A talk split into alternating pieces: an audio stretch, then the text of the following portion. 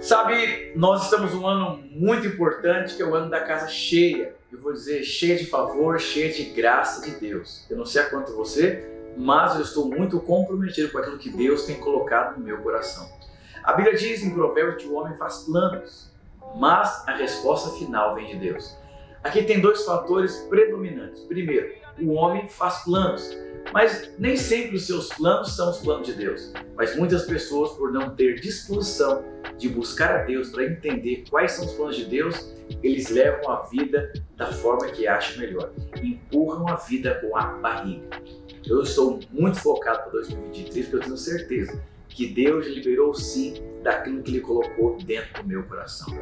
O que Deus tem colocado dentro do seu coração nesses dias, como alvo, como objetivo, como projeto? É tão interessante esses dias cortando o cabelo. Eu gosto muito de conversar, de perceber, de entender, de avaliar as coisas, de fazer um estudo de caso. Eu adoro fazer isso. Quando você avalia o resultado da vida de alguém, com certeza tem um processo, tem um compromisso que faltou. Quando você começa a estudar, você pode eliminar muitos problemas da sua vida. E o cara lá cortando o cabelo, a mulher cortando o cabelo dele, a mulher perguntou: Quais são os seus alvos para 2023? Olha a resposta desse homem. Disse, ele disse assim: Eu estou comprometido em não me comprometer com nada e nem com ninguém. A mulher ficou assustada, achando que ouviu uma resposta dessa. Nem eu nunca tinha ouvido alguém falar uma coisa dessa. Eu fiquei assustado. Sabe por, quê? por que, que ele está comprometido com, em fazer nada? Porque com certeza ele teve algumas frustrações na vida dele. Certa vez, fui andar de bicicleta, aprender a andar de bicicleta, eu capotei, me ralei inteiro. A primeira coisa que passou pela minha cabeça, eu disse: nunca mais eu quero sentir essa dor. Então, como resolver o problema da dor? Se eu não quero sentir dor e o que me levou a ter dor foi a bicicleta, eu vou remover a bicicleta da minha vida. Não ando mais de bicicleta. Eu vou dizer para você quantas pessoas removeram relacionamentos porque se feriu com relacionamento. Eu vou dizer, tem pessoas que ferem você, é verdade, mas tem pessoas que Deus levanta para curar a sua vida. Tem pessoas que enganam você, mas tem pessoas que são levantadas por Deus para abençoar a sua vida. Não tem como você eliminar pessoas da sua vida, porque pessoas são ferramentas de Deus na sua vida. Tudo uma questão da maneira que você enxerga. Sabe o que eu fiz em relação à bicicleta? Eu tomei uma decisão na minha vida. Enquanto eu não aprender a andar de bicicleta, eu não vou sossegar, ainda que eu caia 10, 15, 30 vezes. Mas eu preciso vencer esse medo dentro de mim. Eu vou dizer, o que, que tem impedido a sua vida de vencer, de romper e de enfrentar os seus traumas? Eu tinha um amigo que trabalhava no pet shop ele foi lá dar banho no Yorkshire e ele, o Yorkshire caiu, bateu a cabeça e morreu. O que, que você faria se fosse você? Ele ficou tão traumatizado com aquele cachorro da Triglyph lá, ele falou, nunca mais quero passar por essa experiência. Mas ele amava cachorro. Ele percebeu que ele tinha sido criado para trabalhar com animais. Passou um ano, arrumou um serviço insatisfeito, que ele não percebeu que não foi criado para aquilo, voltou a trabalhar no pet shop. Tinha esquecido do, trauma.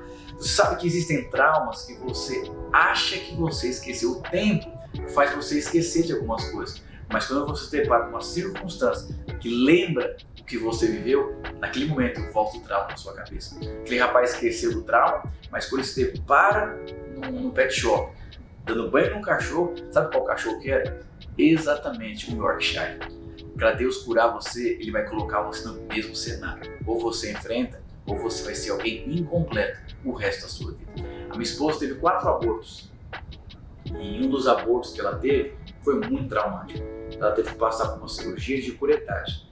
Abriu minha esposa, fez uma cesárea. E aí ela ficou internada três dias numa maternidade. E lá ela andando para cima e para baixo. A maca foi levando ela até o quarto. Ao lado direito tinha ó, tantas crianças chorando. E minha esposa derramando lágrimas. E eu olhando minha esposa chorar. Eu falei, Deus, ela falou assim, amor, se um dia eu tiver filho, eu nunca mais quero colocar o pé nessa maternidade.